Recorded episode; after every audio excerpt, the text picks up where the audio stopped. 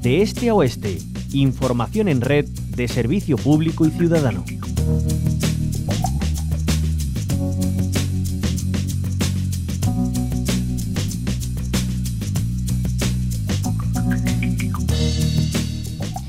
El Banco Central Europeo ya ha subido los tipos de interés en 50 puntos básicos. Es la cuarta subida en lo que va de año.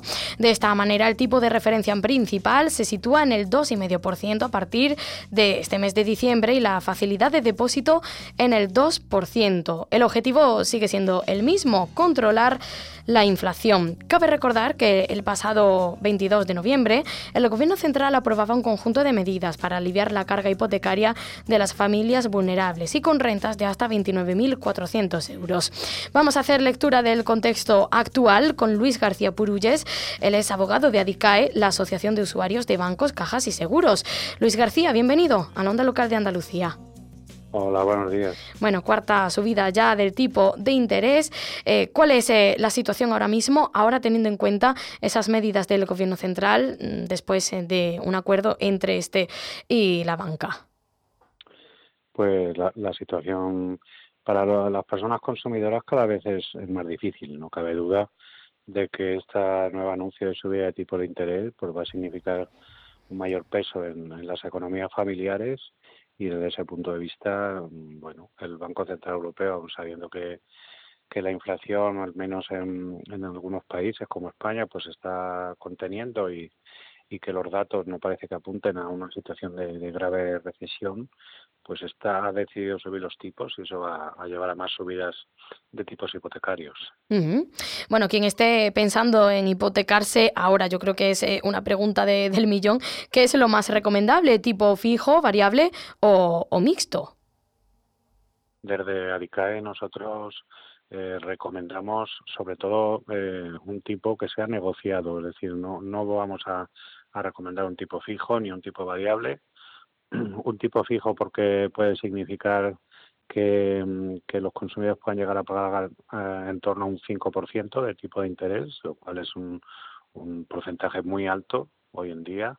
Y en cuanto a los tipos variables, pues ante la indefinición que tenemos actualmente y, las previsiones de que pueda haber un escenario de tipos altos durante al menos uno o dos años, pues no podemos recomendar tipos variables. Y que lo mejor siempre siempre es negociar, negociar con los bancos, no ir solo a un banco, a nuestro banco de toda la vida, ¿no? sino tratar de, visitar tres, cuatro, cinco entidades financieras, quien quiera pedir un préstamo y obtener de esa manera pues la mejor oferta posible, porque esto es un mercado y por tanto los bancos también están obligados a igualar las ofertas de sus competidores, a poderlas rebajar. ¿eh? Siempre es importante, lo más importante de todo, negociar con los bancos. Y hablando de negociar, de proponer y de que haya espacios eh, de encuentro y de diálogo, eh, si no estoy mal informada, el pasado 24 de octubre ADICAE se reunió con el Ministerio de Asuntos Económicos.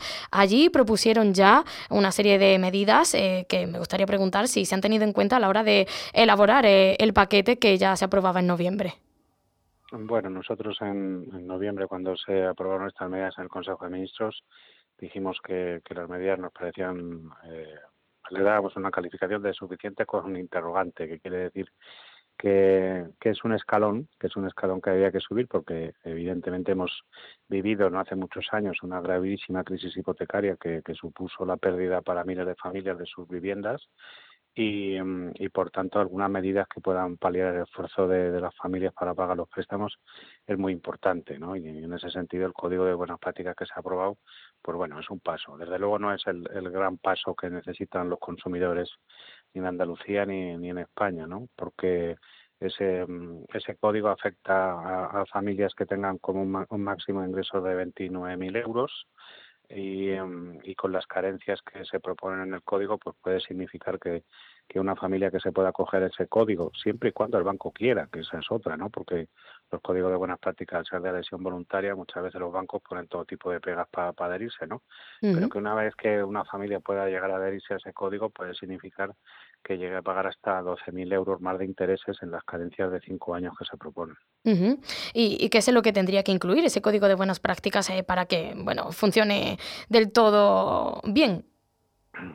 Bueno, pues eh, es que una renta de unidad familiar de 29.000 euros, pues parece hoy en día que para alguien que tenga un préstamo hipotecario es una, una renta pequeña, porque no debemos olvidar que, que lo que dice, digamos, la teoría es que nunca se debe dedicar más del 30 o el 40% de, de la renta mensual disponible a pagar el recibo de la hipoteca, ¿no? Desde ese punto de vista, eh, un, un, umbral de 29.000 euros parece un umbral bajo, ¿no? Un umbral de 25.000, que es el que tiene las medidas más amplias, pues también es un, un umbral muy muy bajo, ¿no? Entonces, sería sin duda pues eh, aumentar esos umbrales, dar una solución generalizada a la subida de tipos, de alguna forma también eh, bueno pues compartir el esfuerzo, quiero decir que, que los bancos también eh, tengan algún algún peso que asumir en esta subida de tipos que les vienen dadas, que, que no es algo que, se haya provocado sino por cuestiones externas, ¿no? a la economía española o la economía europea, ¿no? Y,